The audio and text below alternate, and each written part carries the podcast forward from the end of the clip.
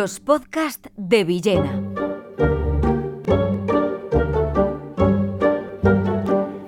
Cambios y aventuras de Christopher Isherwood. Isherwood es uno de los grandes novelistas del siglo XX es un novelista aureolado, primero por, haber sido gay, por haber sido homosexual, y es, uno de los primeros escritores que deja muy clara su condición sexual, por ser un hombre que a la vez pertenecía a un círculo intelectual muy notable en los años 30 británicos. Él nació en 1904 y murió en 1986 con una gran peripecia vital. Eh, muere con 81 años en California, ha nacido en Londres y eh,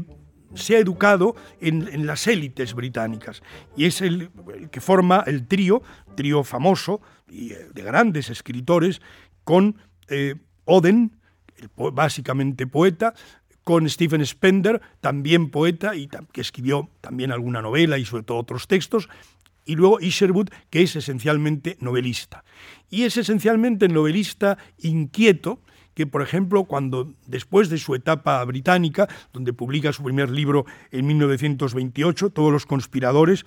después se va a, Berlín. Se va a vivir al Berlín de la República de Weimar, que como bien sabemos, después de la Primera Guerra Mundial y antes de la llegada del, nazismo, fue una época turbulenta donde Alemania eh, pasaba muchas dificultades, donde los precios estaban por el, por el suelo pero también los salarios estaban por el suelo y donde se creó una enorme libertad. La República de Weimar era un, territorio en Berlín absolutamente libre, también en el terreno sexual. Y esa libertad en el terreno sexual es una de las cosas que le lleva a Isherwood a instalarse en Berlín, que ve como un mundo libre y donde se va a relacionar con muchos chicos que tienen... Eh, que se hacen amigos de él y que luego pasan a formar parte de su literatura. Habla de ellos, habla de su vida y también personajes excéntricos. No olvidemos que uno de los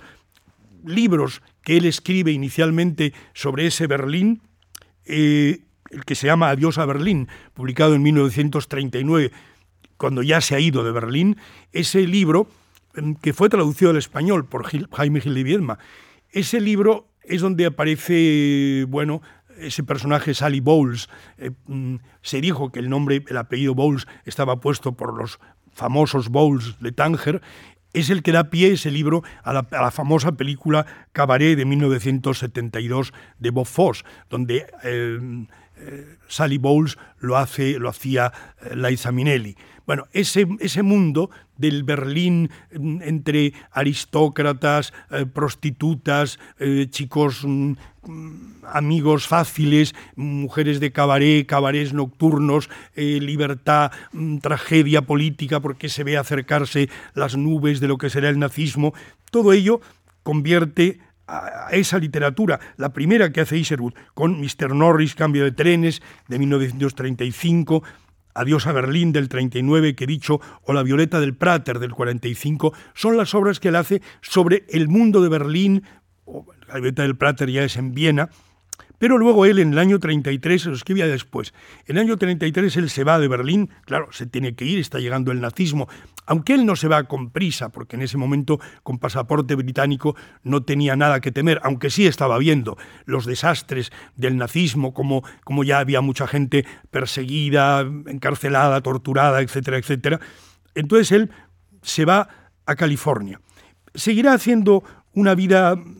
bueno, de testimonio de lo que era el conflicto, la tragedia, las guerras del siglo XX, cuando con Oden viaja a China, que estaba entonces en guerra en el año 39 estaba en guerra con el Japón y fue una guerra cruelísima, donde Japón fue durísimo con, China. Em, y escriben, escriben después un libro conjunto que se titula Viaje a una guerra. Estos tipos de libro testimonio, que a veces hizo con Oden, son libros muy interesantes, pero testimoniales. El gran Isherwood está realmente en los libros, en las novelas, en las que he mencionado y luego las que hace ya viviendo en Santa Mónica con un joven que luego toda la vida será su amante, Don Bacardi.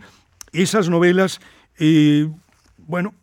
la mayoría tienen un origen biográfico, como la, la que se titula en español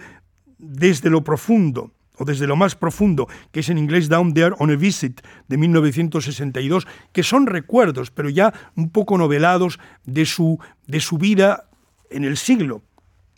Cuando finalmente llega a California, se hace además, se interesa por el hinduismo, está viviendo la homosexualidad, está viviendo esa espiritualidad hinduista con Krishnamurti, bueno, todo ese mundo que un poco le llevaría a ser querido por los contraculturales y por los hippies en una época. Su mejor novela, sin duda, es Un hombre soltero, de 1964, dedicada a Gore Vidal. Esa obra, también llevada al cine y muy bien, es una excelente novela, el monólogo de un profesor británico en California que se siente que ha sido dejado por su amante,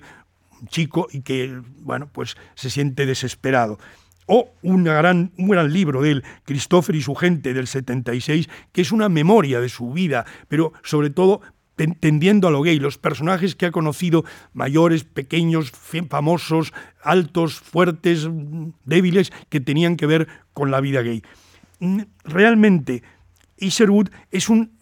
estupendo novelista, porque se le nota, se ve todo lo biográfico, pero se ve también la ficción y logra una calidad de prosa, una calidad de, relato realmente muy buena, es decir, es una lectura siempre muy apasionante que tiene su vida por fondo y su vida en estas obras que he enumerado, que no son todas, pero que sí seguro son las más importantes. Y centraría en dos, Adiós a Berlín y Un hombre soltero, que son muy diferentes y que marcan los dos estadios de la vida de Iserwood en el Berlín de la República de Weimar y en Santa Mónica, en California, ya en una vida completamente distinta y muy libre, sobre todo libre en esa sexualidad homoerótica que él defendió y vivió siempre. Luis Antonio de Villena, solo en podcast.